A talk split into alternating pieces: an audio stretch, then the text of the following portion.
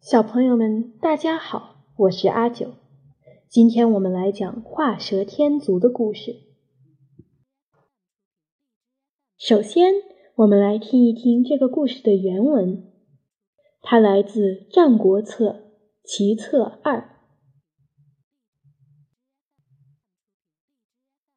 楚有此者，赐其舍人之酒，舍人相谓曰。数人饮之不足，一人饮之有余。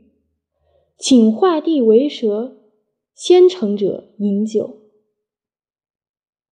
一人蛇先成，饮酒且饮之，乃左手持之，右手画蛇，曰：“吾能谓之足。”未成，一人之蛇成，夺其之曰。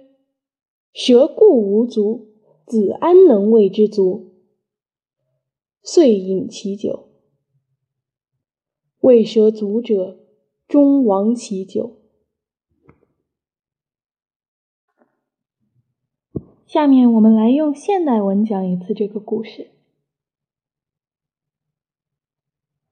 古时候，楚国有一家人祭祀完祖宗之后，赏了一壶酒。给帮忙办事的门人喝。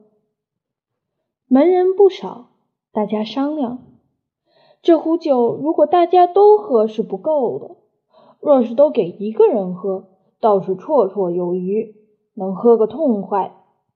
要不我们大家比赛吧？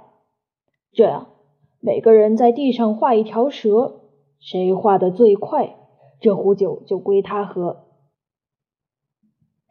大家都觉得这个办法好，一致同意，于是纷纷在地上画起蛇来。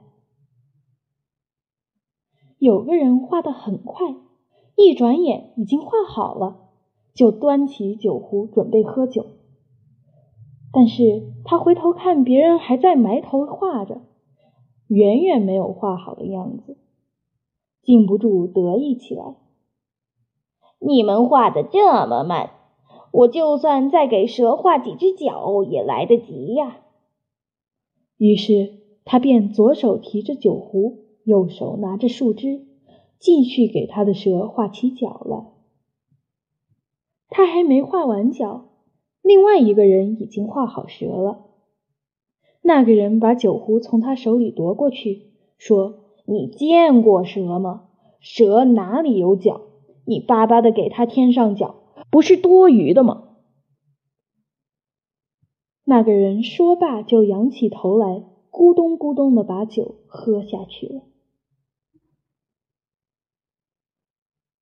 接下来是我的英文翻译：Drawing feet for a snake. Once upon a time. a group of people got their hands on a jar of good wine and prepared to enjoy it together. But there were too many people. If all were to share, each would hardly have enough wine to wet their lips. On the other hand, the jar was more than enough for one person. But who got to drink it? To choose the recipient of the wine, they decided to hold a competition. Everyone would draw a snake in the dirt. Whoever finished the drawing first would get to drink the wine. Everyone enthusiastically agreed, picked up a stick, and began to draw. One person's stick was a blur of movement, and he finished in the blink of an eye. He triumphantly swept up the jar, ready to drink, when he noticed that none of the other people were even close to finishing. Scoffing, he pronounced arrogantly, You all are so slow. Look, I can even add feet to my snake, and I'd still beat you. So saying, he switched the wine to his other hand and proceeded to draw some feet.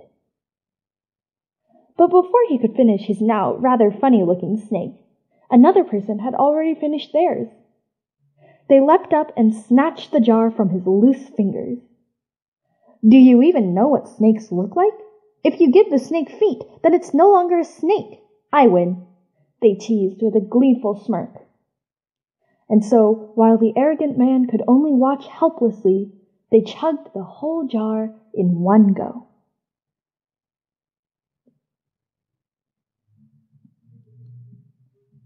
好了，小朋友们，今天就讲到这里。